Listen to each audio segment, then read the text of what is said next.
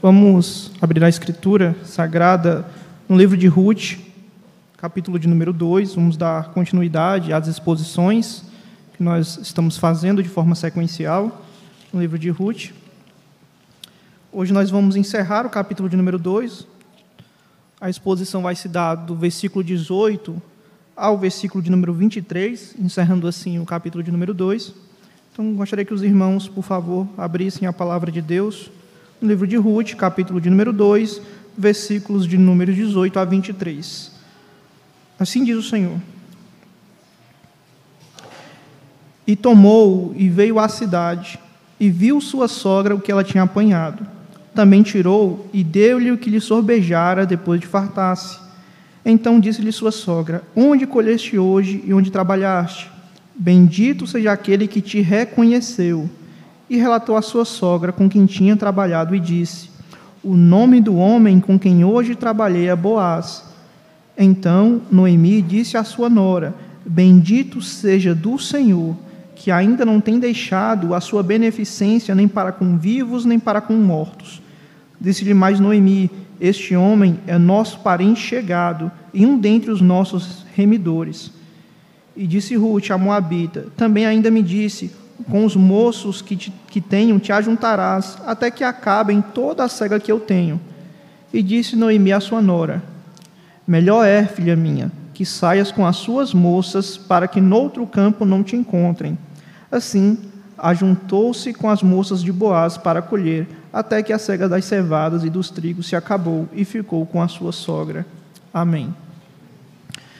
Nós Vimos nas exposições anteriores, meus amados irmãos, especialmente nos versos que antecedem a esses versos, como o Senhor, em sua providência, estava cuidando tanto de Ruth quanto de Noemi.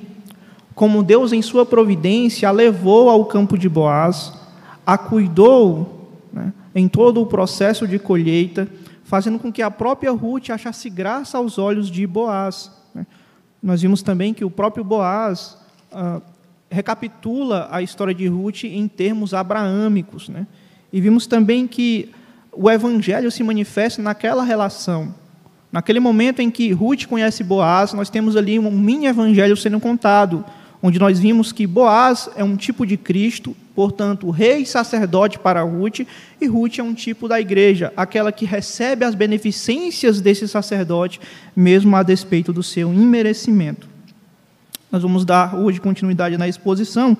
Eu gostaria que os amados irmãos voltassem os olhos para a Escritura Sagrada, no versículo de número 18, onde nós vamos ler novamente. Assim diz o Senhor: E tomou e veio à cidade, e viu sua sogra o que tinha apanhado. Também tirou e deu-lhe que lhe sorbejara depois de fartar-se. Nos versículos anteriores, nós vimos que Ruth, né, tomando para si a prerrogativa da, da, da lei da colheita, ou da lei da respiga, ela procura um campo para si, onde ali ela teria a prerrogativa para colher aquilo que era necessário para o seu sustento e para o sustento de sua sogra. Nós vimos também que, como diz a própria Escritura, no início do capítulo 12 de Ruth, que Deus, em sua providência, vai colocar Ruth ali especificamente no campo de Boaz, a quem nós ao ler aqui os versos que nós vamos expor hoje, nós temos a ciência de que ele é um dos resgatadores. Nós vamos voltar aqui ao significado do termo resgatador, do termo Goel do hebraico. Por que, que ele é importante para a narrativa de Ruth? Por que, que ele é importante para que nós tenhamos o entendimento do Evangelho de Cristo à luz do texto de Ruth? E nós vimos como Deus foi, em sua providência, dirigindo ali a relação de Ruth com Boaz naquele instante. Nós vimos que Boaz, ao chegar ao seu campo e, ao, e a perguntar ao administrador do campo quem era aquela moça ali que estava naquele momento colhendo, né, e o administrador passa todo aquele relatório, Boaz imediatamente busca falar com Ruth. E nós vimos nas palavras de Boaz, a partir do versículo de número 8, que há ali a manifestação da bondade de Boaz para com Ruth, sendo ela uma estrangeira sendo ela uma moabita. E nós vimos que o próprio Boaz reconta a história de Ruth, ou seja, ele estava a par daquilo que, de quem era Ruth e o que ela havia passado até então. Ele reconta a história de Ruth em termos abraâmicos. É como se Boaz estivesse falando que Ruth, em um certo sentido, ela recapitula a história de Abraão. Abraão sai da sua terra, do meio dos seus parentes, para uma terra que Deus ainda lhe mostraria. Da mesma forma, Ruth. Ruth sai do meio dos seus parentes, ela deixa pai e mãe e acompanha Noemi, sua sogra, à terra da promessa sem ter nada de garantia. Ela não havia garantia. A garantia que ela teria é que ela estaria com a sua sogra e passaria as mesmas dificuldades que a sua sogra passaria. E aqui no versículo de número 18, meus amados, após Ruth ser aceita e colher no campo de Boaz, onde Boaz, no versículo de número 14, a convida a participar de uma pequena ceia, e nós vimos aqui que essa atitude de Boaz em chamar Ruth para perto de si, a participar, a comer da sua mesa, também é uma ação típica, uma ação simbólica. Né? E nós vimos isso que, dentro dessa, desse chamado de Boaz para que Ruth participe dessa mesa, imediatamente nós somos levados aqui pelo autor a lembrar de Melquisedeque.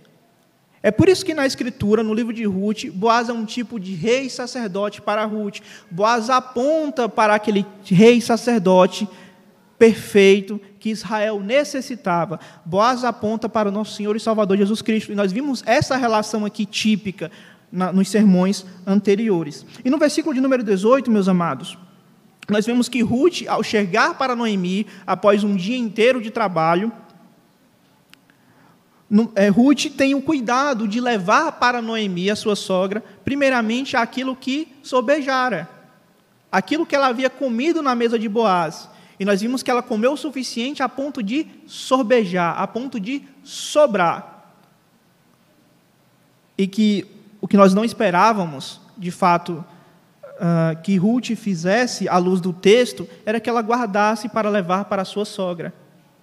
E não somente isso, o que nós não esperávamos, à luz do próprio texto aqui até então, é que a bondade de Boaz, manifestada até então, no fato de deixar Ruth colher no seu campo e protegê-la, quando ele diz que os seus servos não a tocarão, essa bondade é estendida também no fato de prover para Ruth e para Noemi.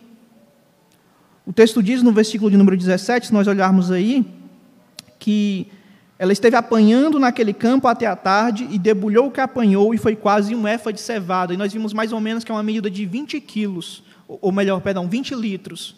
Então ela leva 20 litros de cevada para casa, fora o que havia sobejado, e ao chegar em casa, ela imediatamente apresenta a sua sogra. E por que, que esse detalhe no texto é importante? Nós vamos ver nos versos que se seguem aqui. Porque o fato de Ruth levar essa quantidade de cevada para casa, para ela e para sua sogra, num período de fim de colheita, que nós vamos ver aqui como se encerra o versículo de número 23, que ela permanece até o fim da colheita, e eles e Ruth e Noemi chegam de Moabe no começo, do, no começo da colheita, há aí também um, um ato proposital do parte do autor, e nós vamos ver aqui. Mas Ruth, ela imediatamente prover à sua sogra aquilo que era de necessidade da sua própria sogra. Lembremos, Ruth, uma mulher moabita, né? sua sogra Noemi já tinha uma certa idade, ambas não tinham como se sustentar, porque aqueles que poderiam prover o seu sustento estavam mortos. Nós devemos lembrar, no capítulo de número 1, que Deus mata a Malon e Quilion, os filhos de Noemi, e mata também a Elimeleque, o seu marido, deixando assim a Noemi viúva, como também a Ruth. Então, imediatamente, Ruth faz questão de apresentar à sua sogra aquilo que ela havia apanhado e o que havia lhe sorbejado. Versículo de número 19. Então disse-lhe sua sogra: Onde colheste hoje e onde trabalhaste? Bendito seja aquele que te reconheceu. E relatou à sua sogra com quem tinha trabalhado e disse: O nome do homem com quem hoje trabalhei é Boaz. Nos versículos 19 ao versículo de número 22, meus amados, nós temos aqui o que é conhecido como quiasmo. E nesse quiasmo nós temos aqui uma estrutura ABA, onde nós temos A, B e A, onde o B é Boaz no meio. Né? E o que é mais interessante é que essa estrutura de quiasmo aqui, dentro do hebraico, ela é colocada de forma poética. E por que é que Boaz está no meio desse, desse quiasmo? Boaz, na verdade, nós vamos ver aqui, Boaz é aquele que exerce a beneficência para com Ruth e, em última instância, para com Noemi e para com Malom e Quilion, que haviam falecidos, como também é para Elimeleque. Isso nós podemos constatar nas palavras da própria Noemi nos versos que se seguem. Mas por que é importante nós destacarmos aqui na estrutura do texto hebraico que há um quiasmo aqui, onde Boaz está no meio? Porque Boaz é aquele, meus amados irmãos, que é escolhido por Deus para prover o sustento, não somente para Ruth, mas também para Noemi. E mais, Boaz é aquele escolhido por Deus para perpetuar a linhagem da promessa. Devemos lembrar que é por meio de Ruth, meus amados irmãos, e de Boaz, que a descendência do Cristo ela é continuada. É por meio do relacionamento de Ruth e Boaz que Cristo viria ao mundo, que a descendência do Messias estaria preservada. Então não há nada aqui por acaso. Boaz, em outras palavras, é isso que o autor está dizendo aqui, é um instrumento usado por Deus para perpetuar a linhagem do Messias é o instrumento usado por Deus para que o Messias viesse ao mundo. Então, é por isso que é importante, o autor destaca aqui dentro do hebraico, essa estrutura quiástica aqui, onde Boaz está no meio. Vamos ler novamente os versículos 19 e 20, para que nós possamos entender por que esse quiasmo é tão importante aqui para o entendimento do, dos versos que se seguem. Então disse-lhe sua sogra: Onde escolheste hoje e onde trabalhaste? Bendito seja aquele que te reconheceu e relatou à sua sogra com quem tinha trabalhado e disse: O nome do homem com quem hoje trabalhei é Boaz.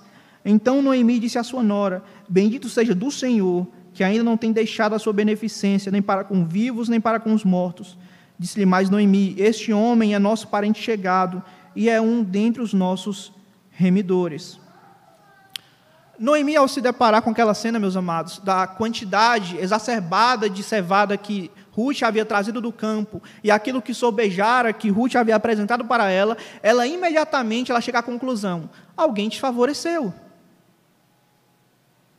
Nós devemos lembrar nas exposições anteriores que, pelo fato de Ruth ser mulher e ser moabita, ela não, não havia nada ali que a amparasse no meio do povo de Judá.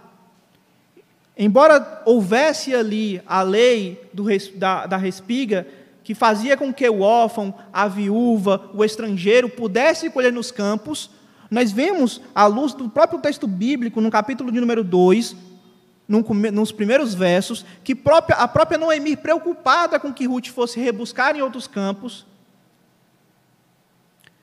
e ao informar essa preocupação para Ruth, a própria Ruth diz que vai rebuscar no campo em que ela achasse graça. Então, quando Ruth volta com aquela quantidade de comida para casa, Noemi sabia que Ruth foi favorecida. É por isso que ela pergunta: Onde então trabalhaste hoje? Bendito seja aquele que te reconheceu. E aí, imediatamente, Ruth informa que ela trabalhou num campo de um homem chamado Boaz. Os versículos 19 e 20, meus amados, eles têm algumas expressões que são muito importantes que nós possamos, para que nós possamos entender a narrativa de Ruth como um todo. No capítulo 1, nós vemos que uh, há uma reviravolta. Né? Há fome na terra de Belém, há fome em Belém de Judá, a casa do pão. E aí, Elimeleque, Noemi, Malon e Quilion, eles vão em busca de alimento na terra de Moab. E lá Deus pune o pecado de Elimeleque, Malon e Quilion e os mata. E aí Noemi fica apenas, fica apenas com Ruth. E resolve voltar para a terra da promessa. E chegando lá, o autor nos informa aqui no final do capítulo 1 que elas chegaram no princípio das cegas das cevadas. Mas por que, que é tão importante esses dois versos aqui dentro dessa estrutura do texto? Logo no final do texto, que antecede o final do capítulo de número 2. Ora, porque nós vemos aqui uma mudança. Uma mudança não somente em termos é, sociais. Né? Ruth agora ela tem um sustento. Consequentemente, Noemi também tem onde sustentar-se. Nós somos informados aqui que Ruth vai agora ficar trabalhando com as moças de Boaz. Ela vai ter o que comer agora de forma fixa. Ela não vai precisar mais buscar outros campos para que, usando da lei do rebusco, ela possa rebuscar naquele campo e trazer sustento para si. Agora ela é chamada a estar com Boaz. Ela agora ela é trazida, ela agora faz parte da família de Boaz, em um certo sentido. Ela agora faz parte dos servos de Boaz. Mas onde está a mudança aqui, além da mudança social? Há também aqui a mudança de coração. Um coração aqui ele é transformado diante da bondade que está sendo manifesta às duas aqui. E não devemos nos enganar, embora seja Boaz que está manifestando a bondade, está manifestando esse ato gracioso, em última instância não é Boaz que está fazendo isso, mas é Deus por meio de Boaz. Boaz é apenas um instrumento da providência de Deus para manifestar a graça de Deus na vida de Ruth e principalmente na vida de Noemi. Se nós voltarmos no capítulo de número 1, a partir do versículo 19 ao versículo de número 21, nós vamos ver que houve sim uma mudança no coração de Noemi. Vamos ler os versículos de número 19 a 21 do capítulo de número 1. Assim diz o Senhor. Assim, pois, foram-se ambos até chegarem a Belém. E sucedeu que, entrando elas em Belém, toda a cidade se comoveu por causa delas e diziam: Não é esta Noemi?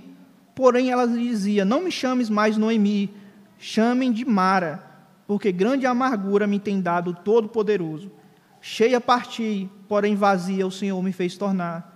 Por que, pois, me chamareis Noemi?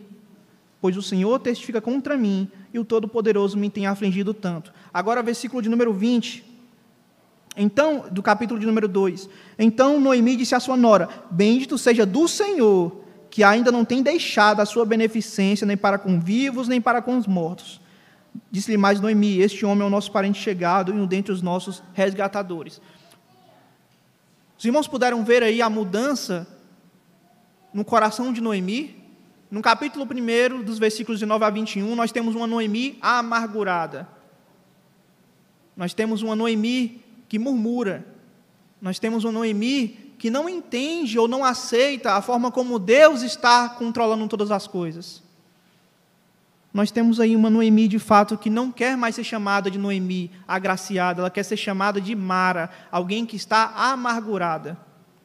E a própria linguagem para falar de Deus aqui, que Noemi usa no capítulo 1, os versículos 19 a 21, é diferente da linguagem que é colocada aqui no capítulo de número 2, no versículo de número 20. Nos versículos 19 a 21 do capítulo 1, Noemi coloca o Senhor como o Todo-Poderoso que traz amargura. Para Noemi, naquele momento onde Deus estava ali punindo o seu pecado, e nós vimos isso, que partir da terra da promessa naquele contexto foi um ato pecaminoso da parte de Elimeleque, e aqueles que, juntamente com Elimeleque, partiram, estariam sob o juízo de Deus. Noemi não enxerga isso. Para Noemi, o que Deus está fazendo nada mais é que pura arbitrariedade. Deus está sendo o Deus Todo-Poderoso que traz amargura. Para Noemi, naquele momento, Deus está maltratando o seu povo. Povo esse que ele havia jurado proteger. Jurado por si mesmo. Povo esse que havia recebido a lei, as promessas, o pacto, a terra. Povo esse de quem descenderia o Cristo. Mas Noemi, naquele momento, meus amados, de dor, de tristeza, de perda, onde ela diz que ela partiu cheia e volta vazia, como ela coloca no verso 21, Noemi não reconhece que aquilo que ela estava passando era fruto do seu pecado, do pecado do seu marido. Para Noemi, naquele contexto, Deus é um Deus que traz amargura.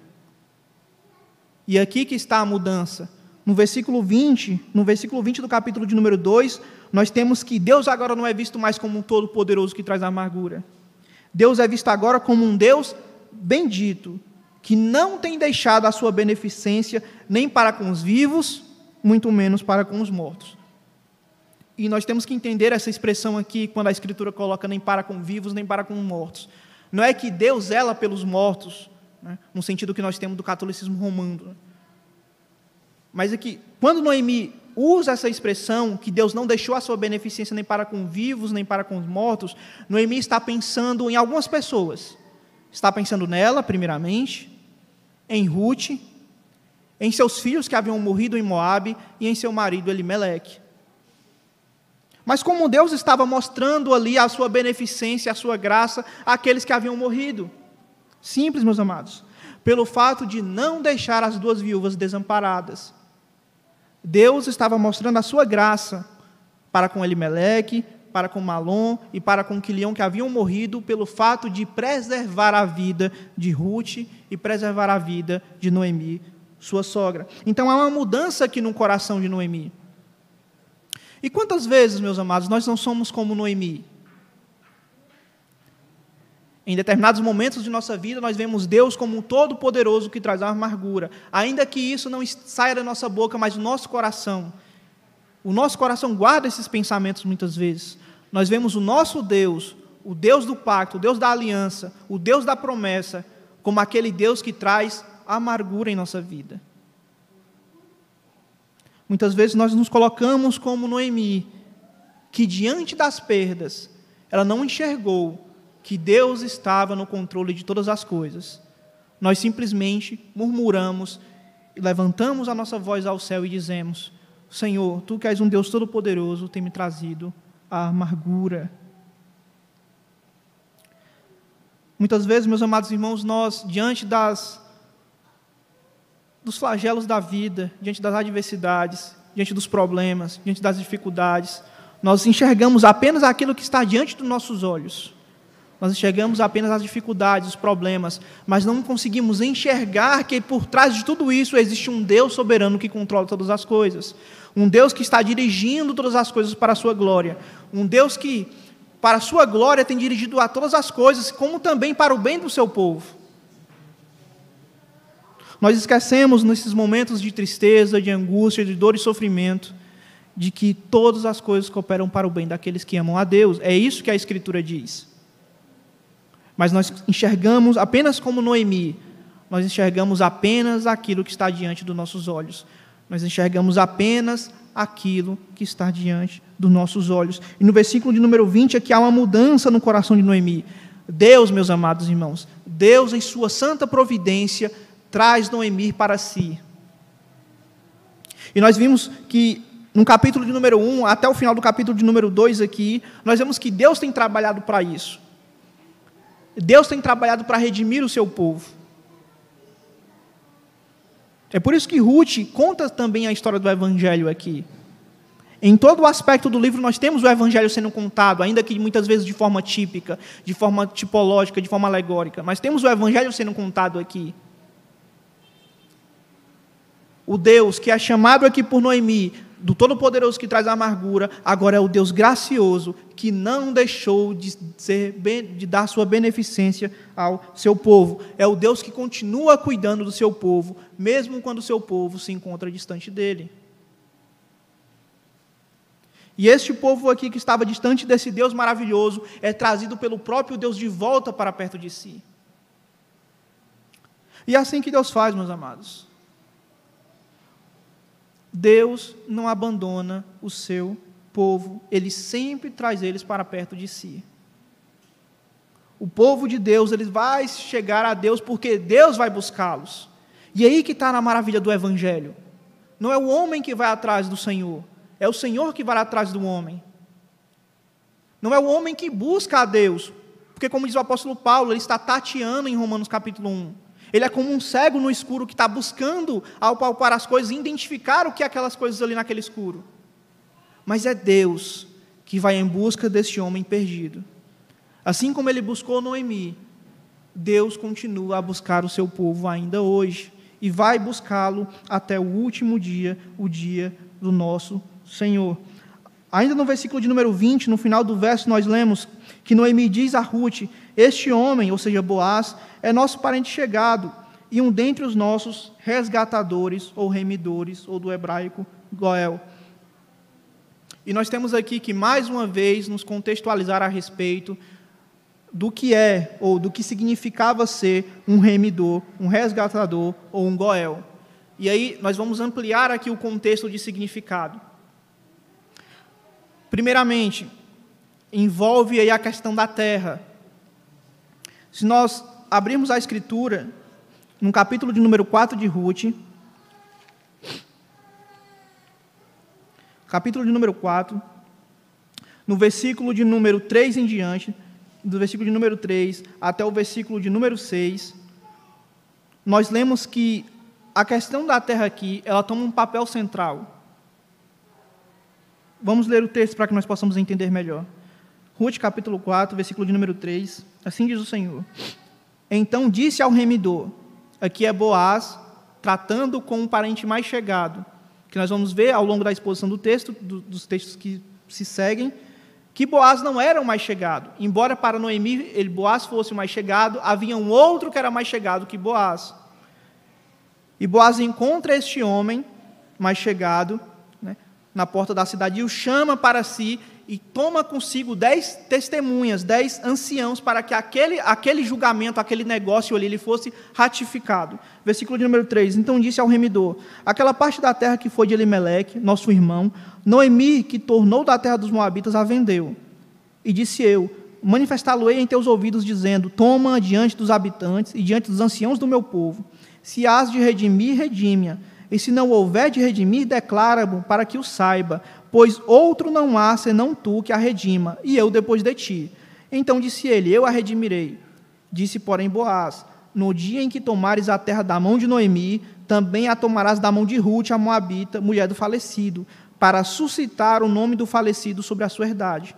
Então disse o remidor: Para mim não a poderei redimir, para que não cause dano à minha herdade. Redime tu a minha remissão para ti, porque eu não a poderei redimir. Naquele contexto em Israel, a lei do levirato, essa lei que nós já trabalhamos nos sermões, e o fato da propriedade da terra, elas estavam agora condicionadas, elas estavam juntas. Em Gênesis capítulo 38, onde a primeira vez aparece a lei do levirato, ela nos é apresentada, a lei basicamente ela dizia que se um irmão casasse com uma mulher e ele morresse sem deixar filhos, o seu irmão deveria suscitar descendência, casando-se com a cunhada, e o filho que nasce, o primeiro filho que nascesse desse relacionamento levaria o nome do seu irmão falecido para que o seu nome não fosse apagado de Israel. Essa basicamente era a lei do levirato. Só que a lei do levirato aqui, aqui Boaz está exigindo que aquele que era mais próximo, o remidor mais próximo, ele executasse, ela agora tem um adendo. Não basta apenas tomar a terra, eu tenho que casar e vice-versa. Não basta casar e suscitar descendência. Eu preciso também redimir a terra que foi vendida. E é por isso a reação aqui do, daquele que era mais chegado. Que ele diz que ele não pode fazer isso. Porque se ele fizer isso, ele vai o quê? Segundo ele, ele vai manchar a sua herdade. Ele vai manchar a sua herdade, porque agora a sua descendência, ela, aquilo que ele tinha também seria, fazia, faria parte também daquele filho que nasceria com o nome do seu irmão, que seria dado o nome do seu irmão àquela criança. Ele também herdaria as propriedades do seu pai, que seria o seu tio, no caso. Então, por isso que é importante aqui nós tomarmos aqui o contexto mais uma vez da lei do Levirato, só que dessa vez nós precisamos ampliar esse significado. Não trata apenas agora de se casar para suscitar descendência. Eu preciso também tomar a terra de volta, ou melhor, eu preciso pegar a terra de volta que foi vendida e me casar com a mulher do falecido. Mas por que isso é importante? Nós precisamos entender, meus amados, a terra não pertencia a Israel de fato. Deus deu a terra, mas a terra não pertencia a Israel, a terra pertencia a Deus. Nós, à luz da Escritura, nós sabemos que do Senhor é a terra e a sua plenitude, o mundo e todos os seus habitantes. A terra pertence ao Senhor, Ele dar a quem Ele quer. E aí Deus, em sua graça e misericórdia, escolhe Israel, a igreja antigo, da antiga aliança, e dá a ela uma terra que apontava para a Jerusalém celestial, a terra de Canaã. Só que de fato eles não tinham a posse da terra em si, porque eles não poderiam vendê-la. E se vendesse por um motivo de pobreza, era obrigação do parente mais chegado resgatar aquela propriedade. E nesse contexto de Ruth, não somente resgatar, mas casar com a mulher do falecido. Então nos é informado aqui que, que Noemi ela vendeu essa terra. Ela vendeu essa terra. E agora era obrigação do remidor, do Goel, não somente resgatar a terra de volta, comprando de quem ela vendeu, mas também casando-se com Ruth. Casando-se com Ruth. Como eu disse, a terra de fato ela não, ela não poderia ser vendida em si. Então o que era vendido? O que era vendido era o plantio da terra. Você tinha uma terra, você, ah, vou vender essa terra. Você não poderia vender de fato a terra. A terra não passava para outro proprietário. O que ele tinha propriedade era dos frutos daquela terra por um determinado tempo. No momento que alguém vendesse a terra, era obrigação do remidor resgatar imediatamente, para que a terra não passasse para outra família em Israel ou para um estrangeiro, que seria muito pior. Digamos que o remidor não quisesse remir, ou não pudesse remir naquele momento. O que, é que acontecia com a terra? A terra ficava com o novo, novo proprietário de maneira nenhuma. Existia uma lei em Israel que dizia que depois de 50 anos, a terra voltava para o seu dono original e para os seus herdeiros. Vamos abrir a escritura em Levítico, capítulo 25.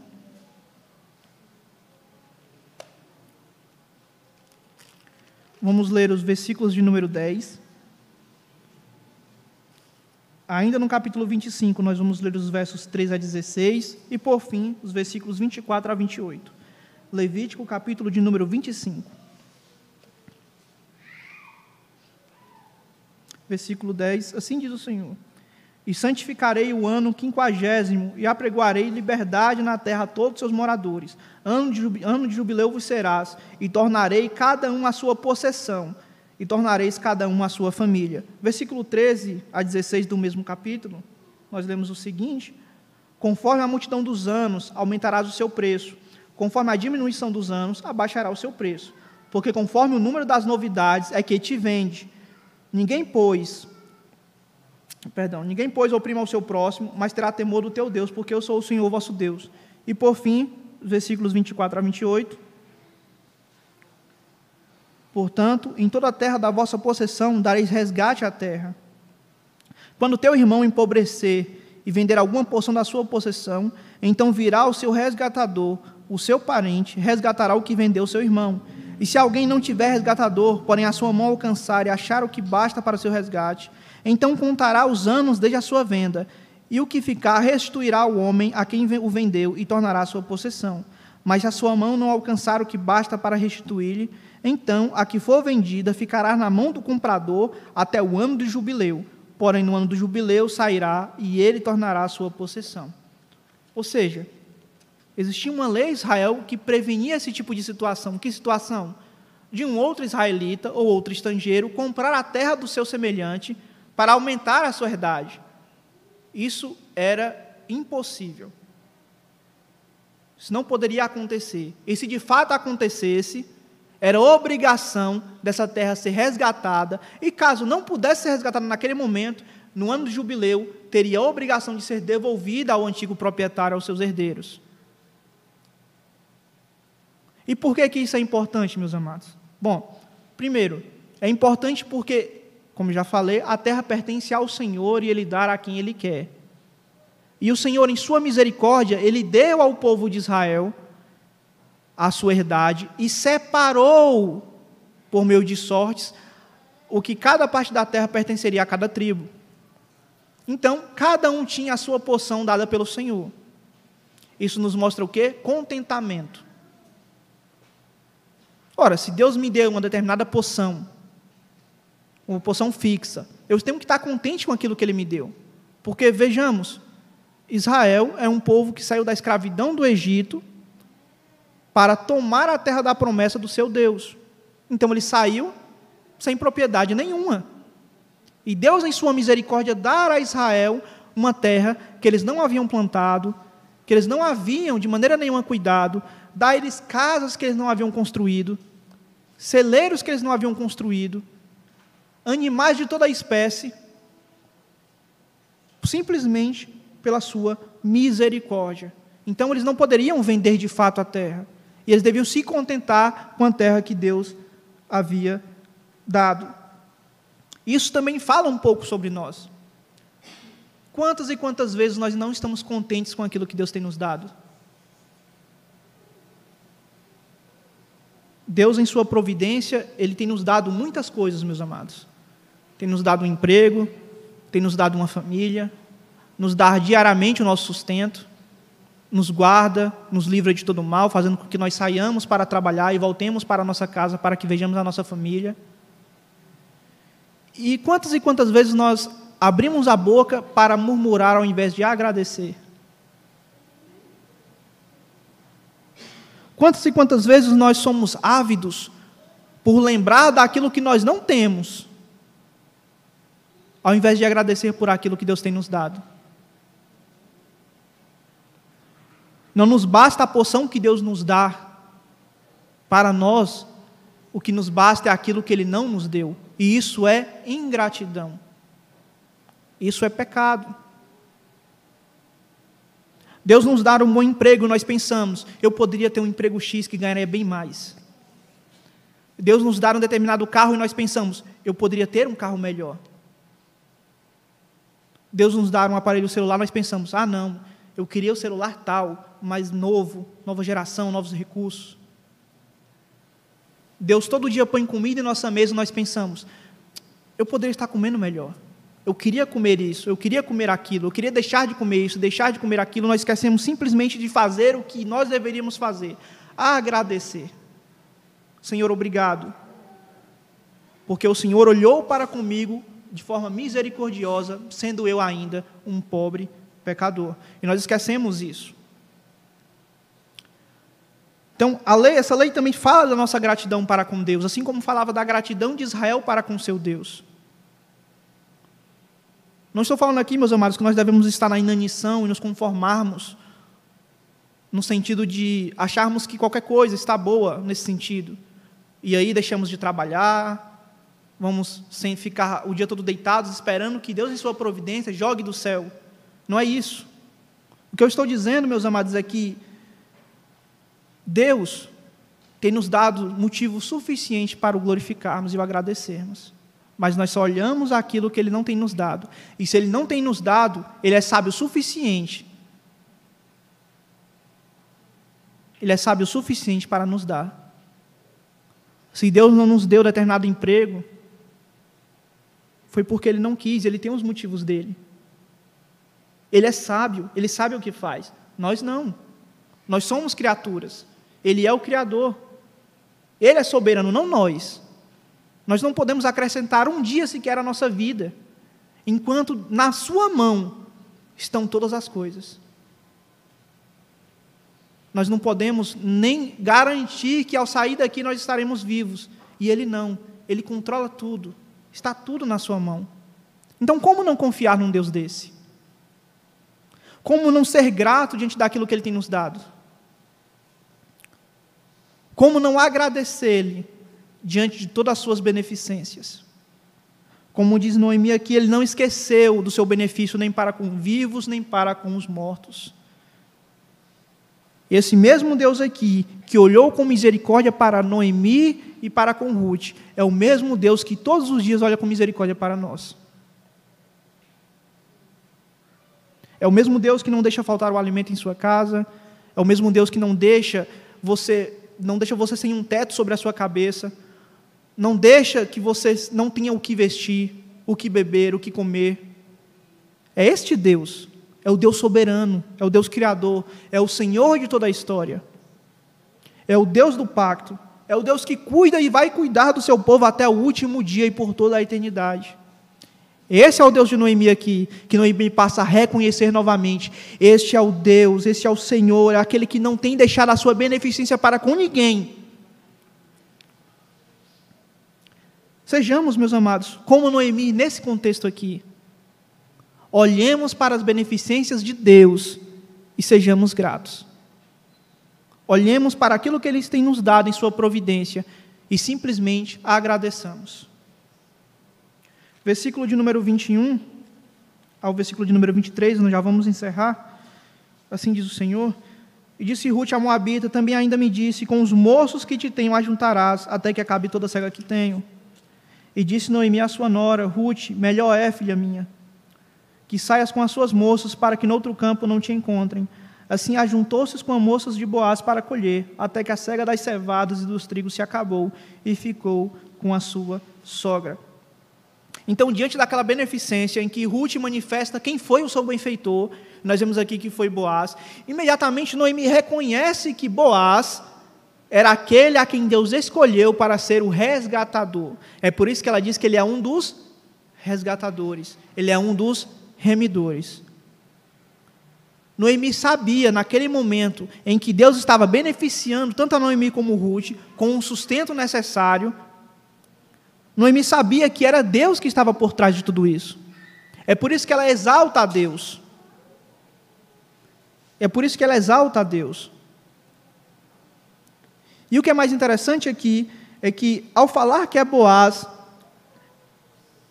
e Ruth dá toda aquela descrição, Noemi imediatamente, imediatamente, ela diz para Ruth que é melhor que ela fique com Boaz e seus servos. Por quê, meus amados? E aí, o próprio texto explica. Versículo 22, ela diz assim: Melhor é, filha minha, que, que saias com as suas moças, para que noutro campo não te encontrem. E aí, a, a tradução ela, ela não é tão, tão precisa aqui para encontrar, porque a ideia aqui, meus amados, no hebraico, é de fato para que não caiam sobre ti, sobre si, para que ninguém te fira. Essa é a ideia do hebraico, nessa expressão aqui. Qual era o medo de Noemi? Que Ruth fosse para outro campo e nesse outro campo alguém a violentasse. Esse era o medo de Noemi. E devemos lembrar qual era o contexto em que Israel estava vivendo. Na época dos juízes. Uma época que cada um fazia o que era reto aos próprios olhos. Não havia temor de Deus na nação. Então cada um fazia o que bem queria. Então imagina só, uma mulher sozinha, moabita, indo buscar alimento em um campo estranho, um campo em que alguém não a conhecia. Com certeza ela seria ali machucada, com certeza ela seria ferida, com certeza ela seria violentada. É por isso que Noemi faz questão de dizer: olha, é melhor que você fique com as moças de Boaz, para que no outro campo, não te encontrem. A preocupação de Noemi era uma preocupação legítima, meus amados. Noemi não estava interessado apenas no, no, no ganho que Ruth havia conseguido até então. Tipo assim, não, você ganhou muito, fica aqui. Fica aí porque você está ganhando mais. Não, a preocupação de Noemi era com a saúde e com a segurança de Ruth. É por isso que ela diz: para que em outro campo não te encontrem. Noemi podia simplesmente dizer: olha, fica aí, você está ganhando mais, aqui é melhor. Você não viu não como ele te beneficiou? Fica aí mesmo. Mas a preocupação de Noemi, de fato, era uma preocupação legítima. Era uma preocupação legítima para com a integridade de Ruth. Versículo 23.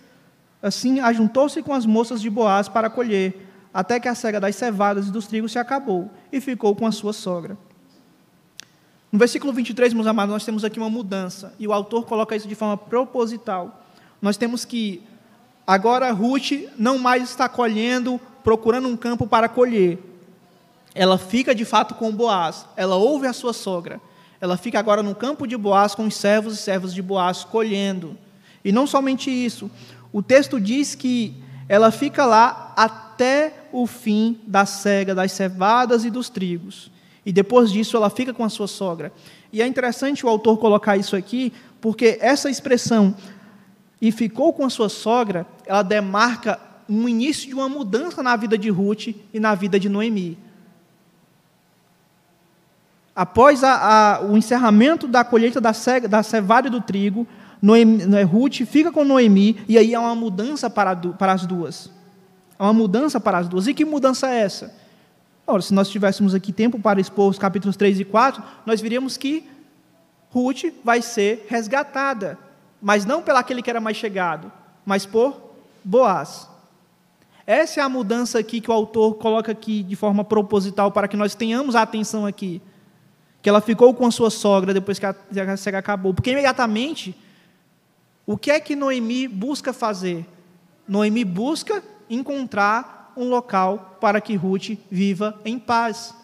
A preocupação de Noemi aqui é achar um marido que cuide de Ruth. Essa é a preocupação de Noemi aqui nesse instante. E essa preocupação ela é expandida no capítulo 3 e 4. Nós vemos como, como a tal ponto essa preocupação perturbava Noemi, a ponto dela dar diretrizes para que Ruth consiga esse marido.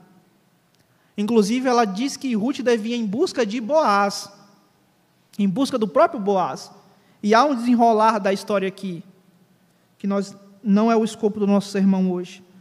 Mas os irmãos podem ler em casa e verificar que mudança foi essa que o autor faz questão de, no final do capítulo 2, deixar bem destacada.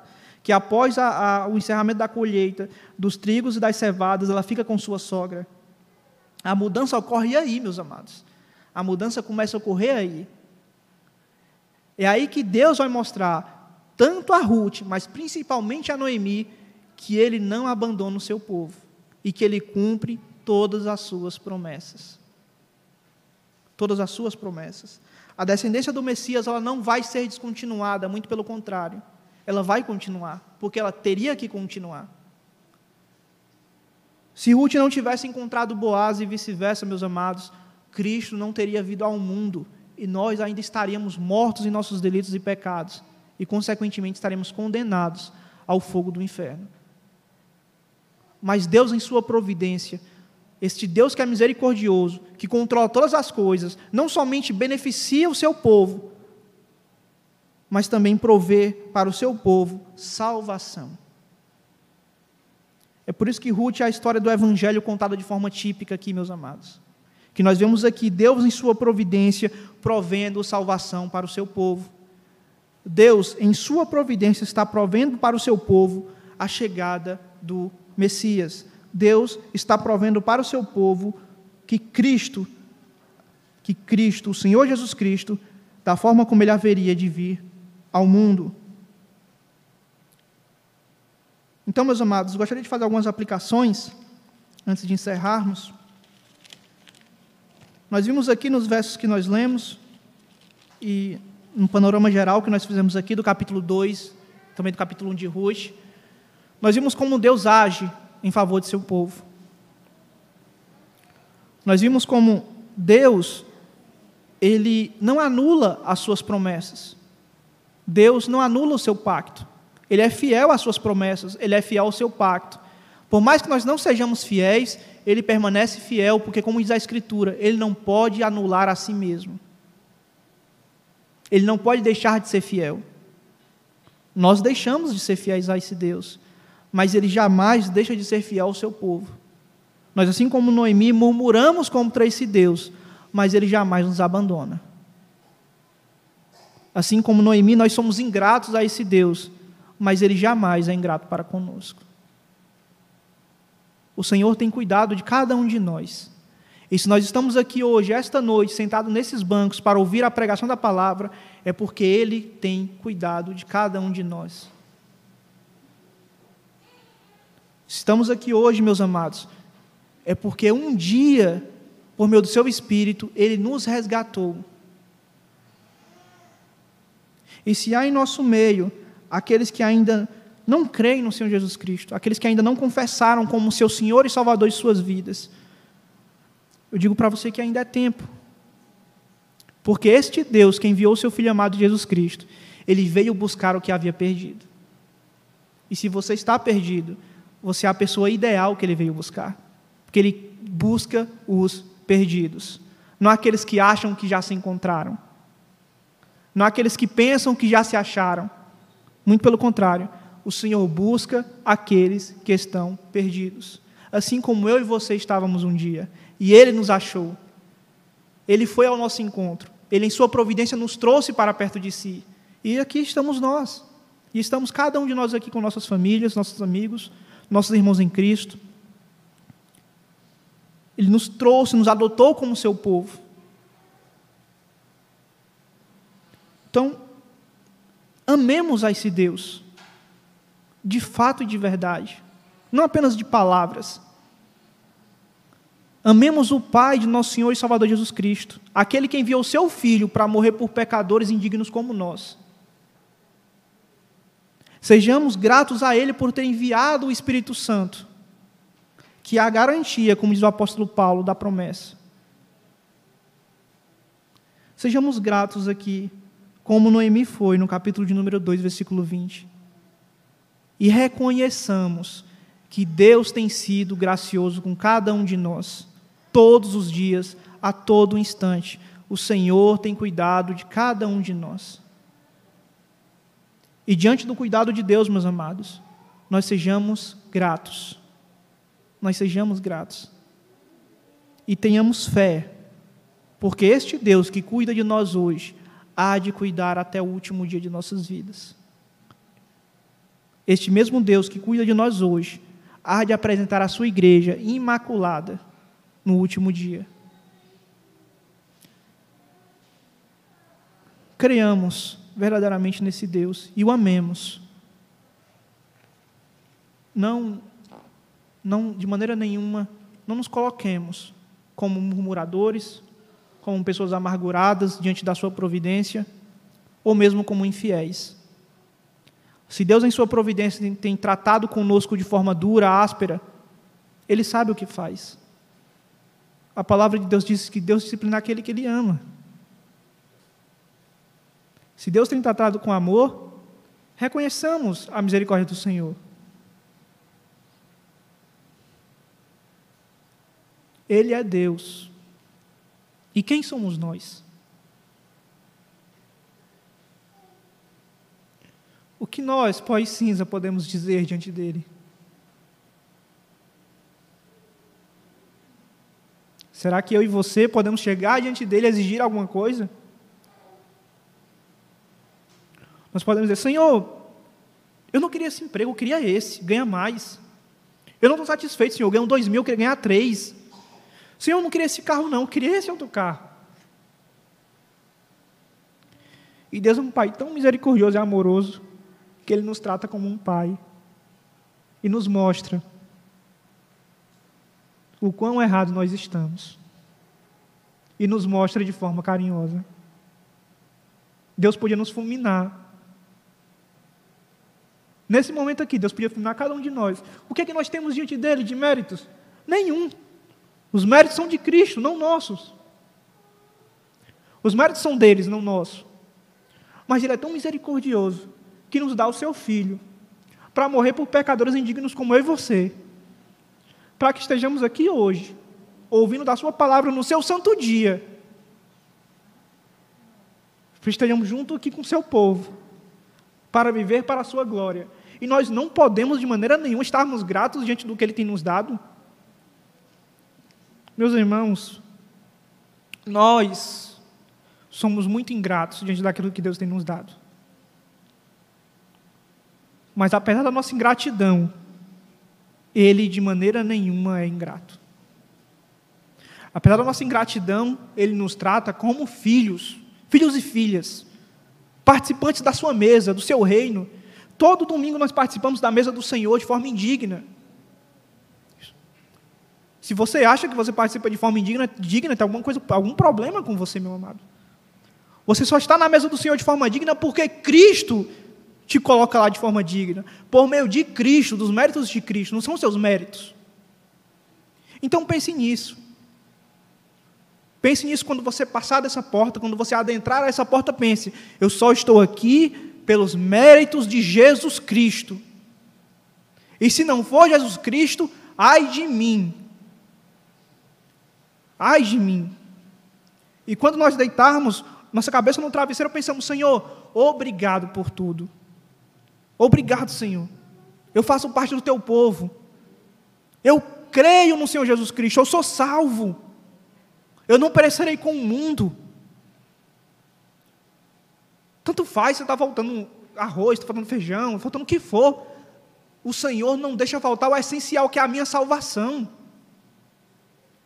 E o Senhor é tão misericordioso que ainda provê o sustento. Quantas e quantas vezes, meus amados, se nós fôssemos contar aqui, Deus tem provido ainda mais nessa pandemia. O Senhor não deixa nada faltar. tem nos trazido aqui todos os dias, tem nos preservado com saúde, tem cumprido as suas promessas para conosco, tem sustentado a sua igreja. Quantos de fato podem dizer que são igreja do Senhor Jesus Cristo? Ah, dizer todo mundo diz. Abrir a boca e dizer, ah, eu amo o Senhor, mas amar de palavra é muito fácil. A palavra de Deus diz que aquele que crê nos meus mandamentos e guarda, este é o que me ama. O Senhor disse isso. Então, quantos podem dizer isso? E aqueles que podem dizer isso só podem dizer porque é o Espírito Santo que age neles. E só age neles o Espírito por causa de Cristo, porque Cristo o libertou do pecado. Não sejamos como Noemi, meus amados. Não sejamos como Noemi, que esperou Deus agir em misericórdia para ela reconhecer que Deus ainda estava cuidando dela.